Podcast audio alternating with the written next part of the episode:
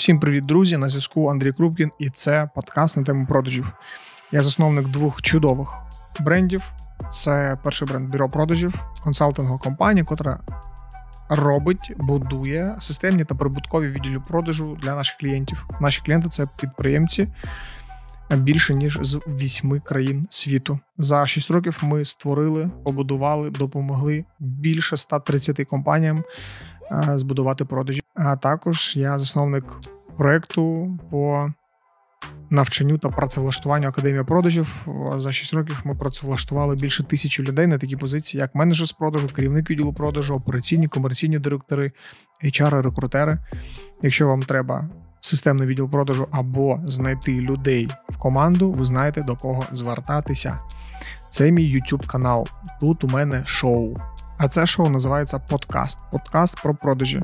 Що це таке? Це моя суб'єктивна думка на різні моменти. Моя суб'єктивна і експертна оцінка будь-якому питанню, котре мені задає або команда, або ви, мої любі підписники. Якщо ви хочете, щоб я відповів на ваше запитання, пишіть, будь ласка, його е, прямо в коментарі. Поїхали. Сьогодні у нас питання таке: у нас дуже специфічний продукт.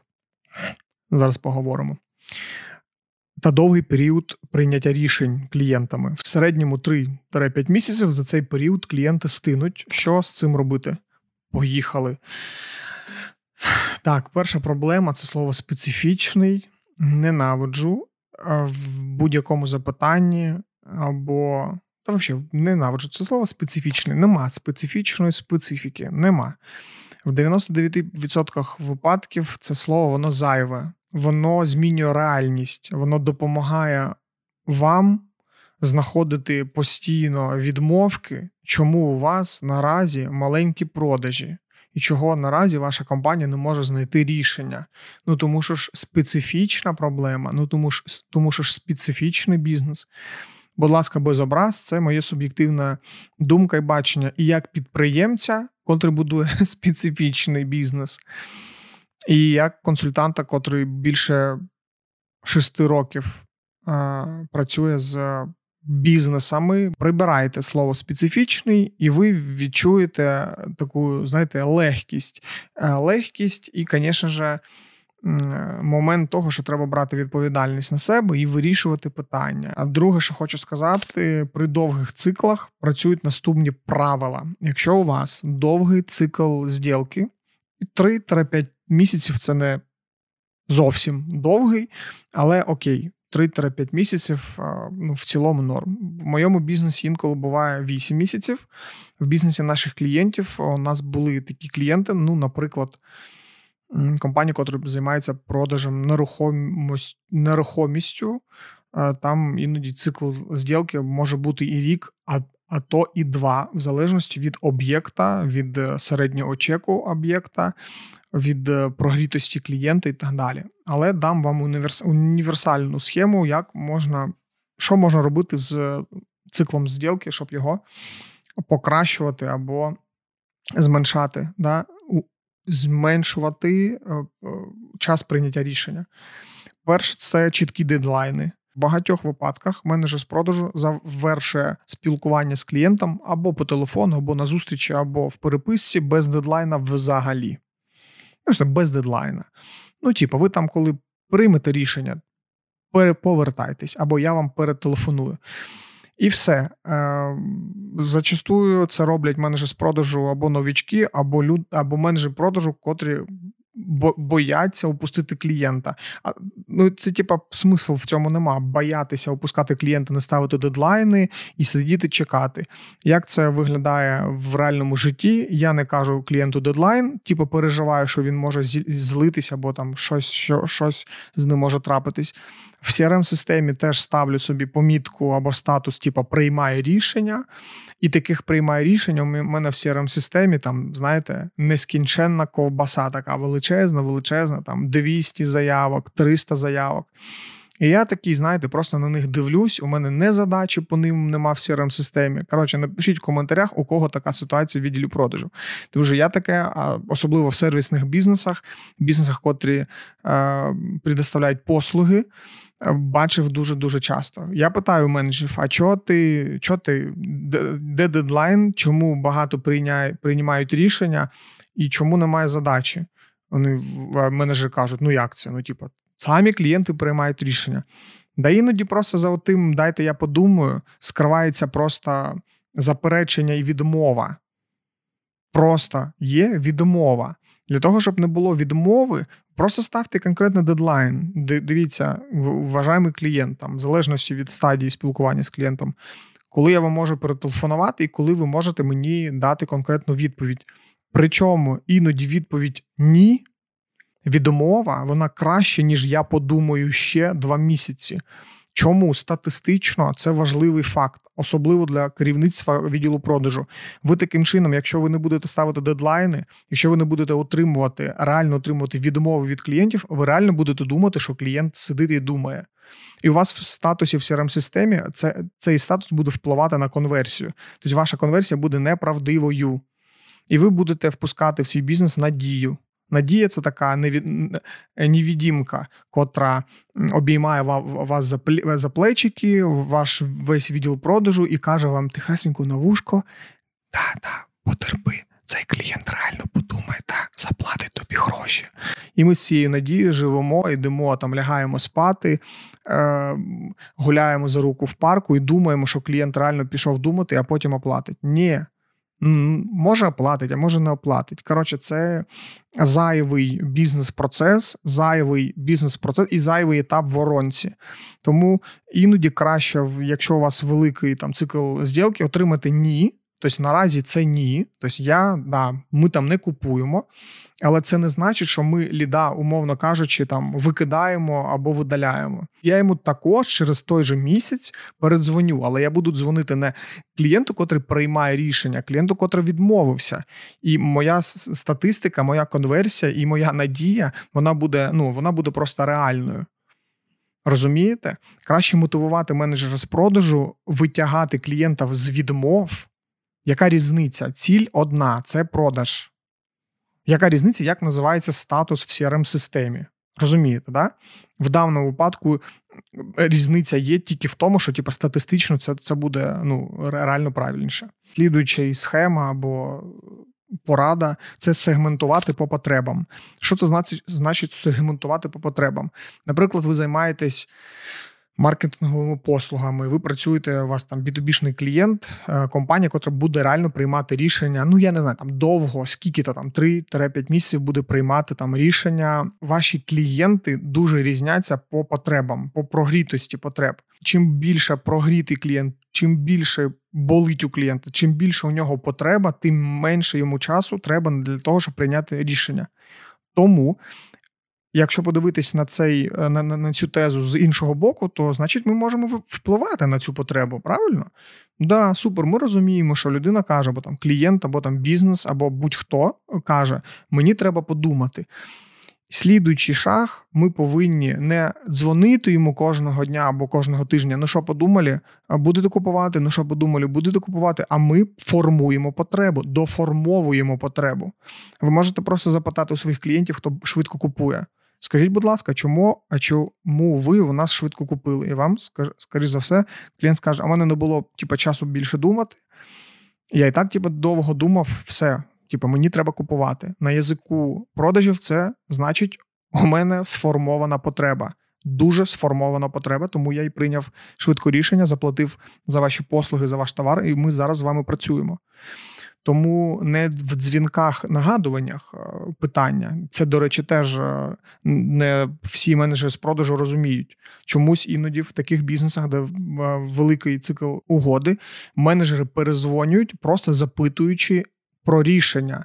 Взагалі, рішення не має ніякого сенсу. Треба запитувати про стадію прогріву.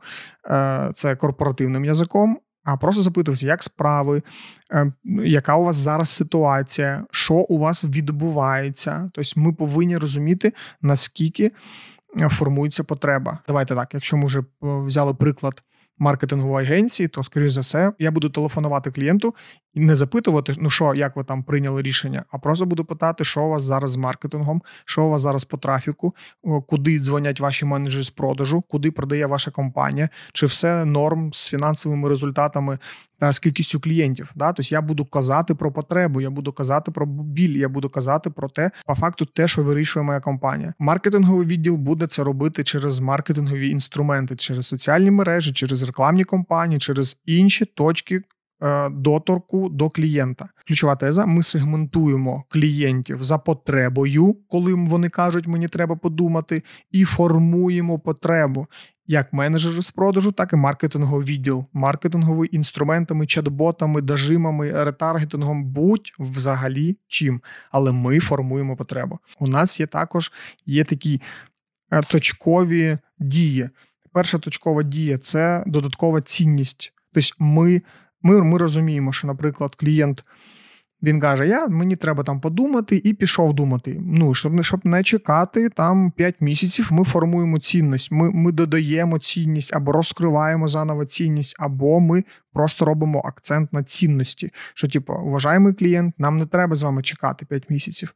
Давайте я вам поясню, чому нам треба прийняти саме зараз рішення разом з вами з точки зору цінності, що ви отримаєте прийнявши рішення саме зараз, а не через 5 місяців. Поки ви будете думати, коротше, ви просто кожного дня не дозаробляєте грошей. Про що тут казати? До речі, якщо вам дійсно цінна ця інформація, будь ласка, напишіть про це в коментарях. Я буду дуже вам вдячний, тому що зворотній зв'язок від вас. Е, мені дуже подобається. Поставте лайк, підпишіться на канал. Якщо ми кажемо про суперпрогрітого клієнта, ну ми там спілкуємося з клієнтом, там закінчилися у нас перемовини, або там переписка, або телефонна розмова, або там зустріч, і ми прямо от ми прямо розуміємо, що там блін, він у нього там вже все, там сформована потреба.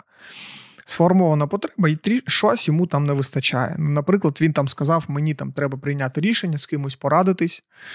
Е, використовувати таку хитрість, як дефіцит. Дефіцит це якісь обмеження.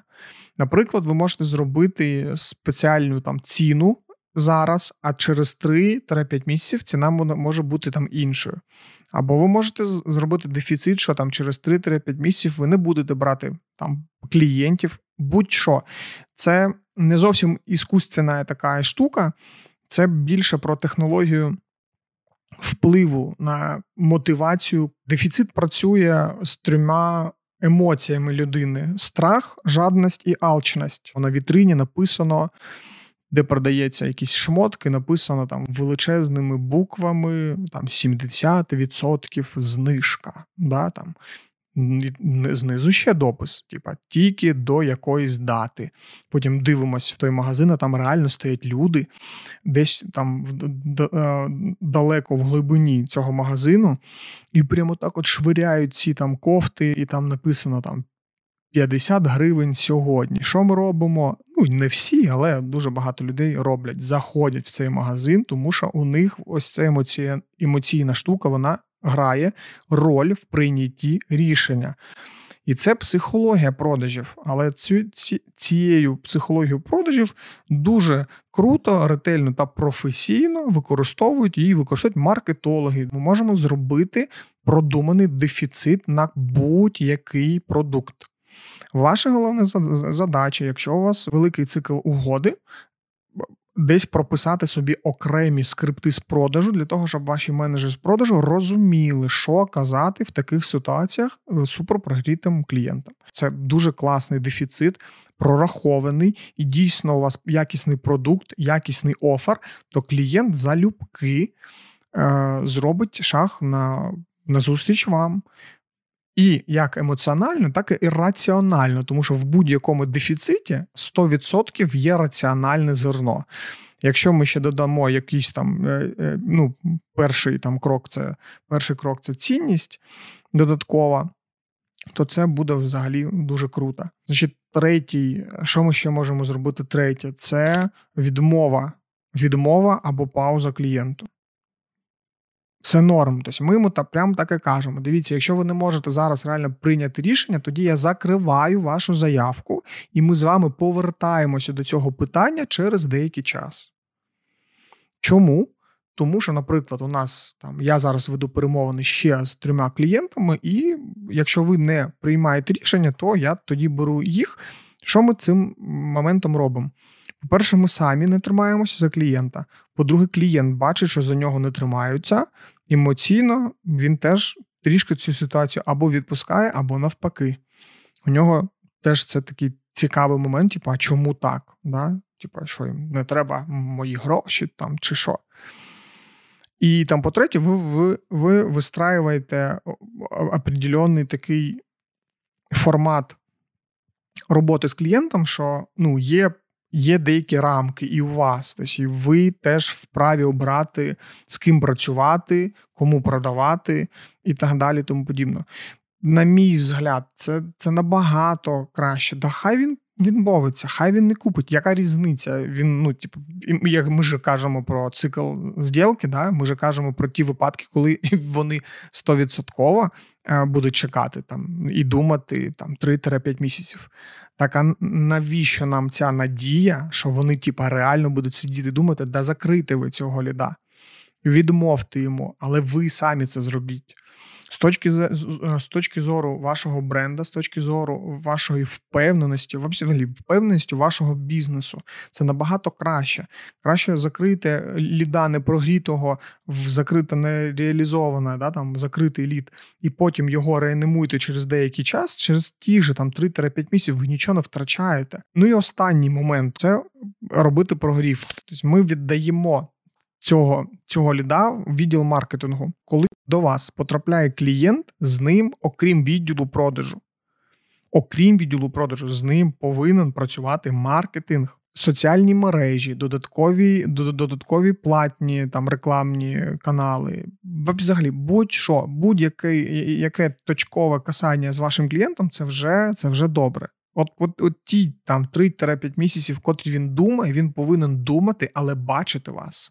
І неважливо наскільки там великий чи маленький у вас наразі бізнес, це треба робити. Підводимо підсумки. Якщо вашому бізнесі дійсно довгий цикл прийняття рішень, ви повинні на це впливати. І дуже важлива історія, що не тільки менеджер з продажу, не тільки відділ продажу впливає на, на це. Тому все можливо, формуйте потребу вашому клієнту, і клієнти будуть приймати рішення швидше, ніж вони це роблять. Ваша головна задача просто дати людям розуміння, чому вони повинні купити у вас саме зараз. Великих продажів. До речі, ось тут ви можете також подивитись і послухати ще подкасти на різні теми. А ось тут можете також підписатися на канал. З вами був Андрій Крупкін. До зустрічі!